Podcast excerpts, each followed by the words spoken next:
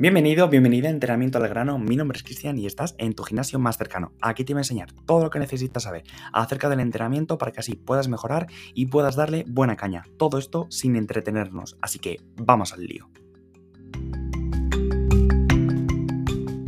Lo creas o no, todo ejercicio es lesivo y no es lesivo. ¿Cómo? Te lo explico en este vídeo. Ya verás, ya verás. Ahora vas a entender bien lo que te voy a decir, pero antes de ello, si eres nuevo o si eres nueva, me presento, para que así me conozcas. Mi nombre es Cristian, técnico superior de TAFAD y me centro sobre todo en la técnica de los ejercicios y en la movilidad. Ahora bien, ¿cómo puede ser que todo ejercicio sea lesivo y ninguno sea lesivo? No tiene sentido. Estarás pensando eso a lo mejor, ¿no? Pues bien, déjame que te explique. Todo ejercicio de por sí tiene la capacidad de ser lesivo y ningún ejercicio de por sí tiene la capacidad de ser lesivo. Vamos a entrar un poco en una fase psicológica, o sea, em, filosófica. Y me pongo aquí con el micrófono.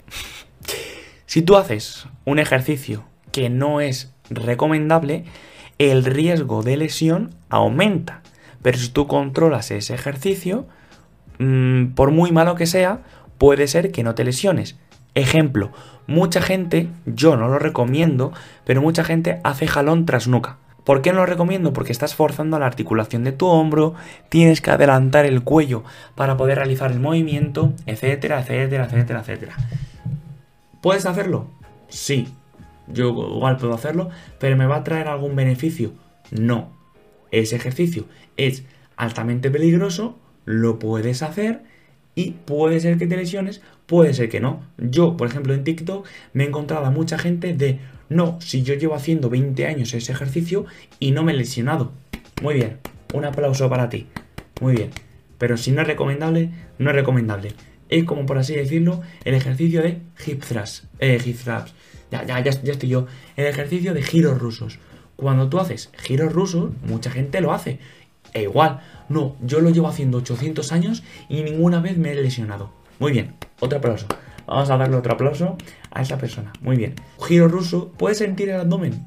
Pues sí, pero al final el dolor lumbar es excesivo. Tú aquí eliges, ¿quieres trabajar un poquito el abdomen y tener un alto dolor en el lumbar? ¿O quieres que haya otros ejercicios que no involucren mucho al lumbar, pero que estés trabajando el abdomen? Ahí te lo dejo a tu elección. Tú eliges. ¿Vale? Entonces, esto te lo en cuenta. Ahora bien, Luego después la otra parte. Todo ejercicio tiene la capacidad de ser lesivo y no ser lesivo. Pues bien, una sentadilla, cuando te haces un ejercicio recomendable, un peso muerto, un press de banca, etcétera, etcétera, por sí mismos no tienen la capacidad de ser lesivos. Ahora bien, si nosotros por lo que sea nos relajamos un poco en el ejercicio, eh, levantamos más peso del debido y no lo controlamos todavía, etcétera, etcétera, ahí, ¿qué es lo que va a pasar? Que puede ser que no, pero también puede ser que sí, nos lesionemos. Por eso, la frase de todo ejercicio tiene la capacidad de ser lesivo y de no ser lesivo. Hay ejercicios que no son recomendables, hay ejercicios que sí son recomendables. Estos, obviamente, tienen la capacidad de ser más lesivos por no ser tan recomendables. Por, ¿Por qué no son recomendables? Porque al final, si tú haces un ejercicio que no está adaptado a ti, ya sea, por ejemplo, eh, si tienes una contramalacia, haces una sentadilla, te vas a romper. ¿La sentadilla es buena? Sí, pero si tienes condromalacia, no es buena. La sentadilla normal, la sentadilla básica. Entonces, esto hay que ir viéndolo. Y para eso está la figura del entrenador. No busques información si no tienes ni idea de lo que estás buscando.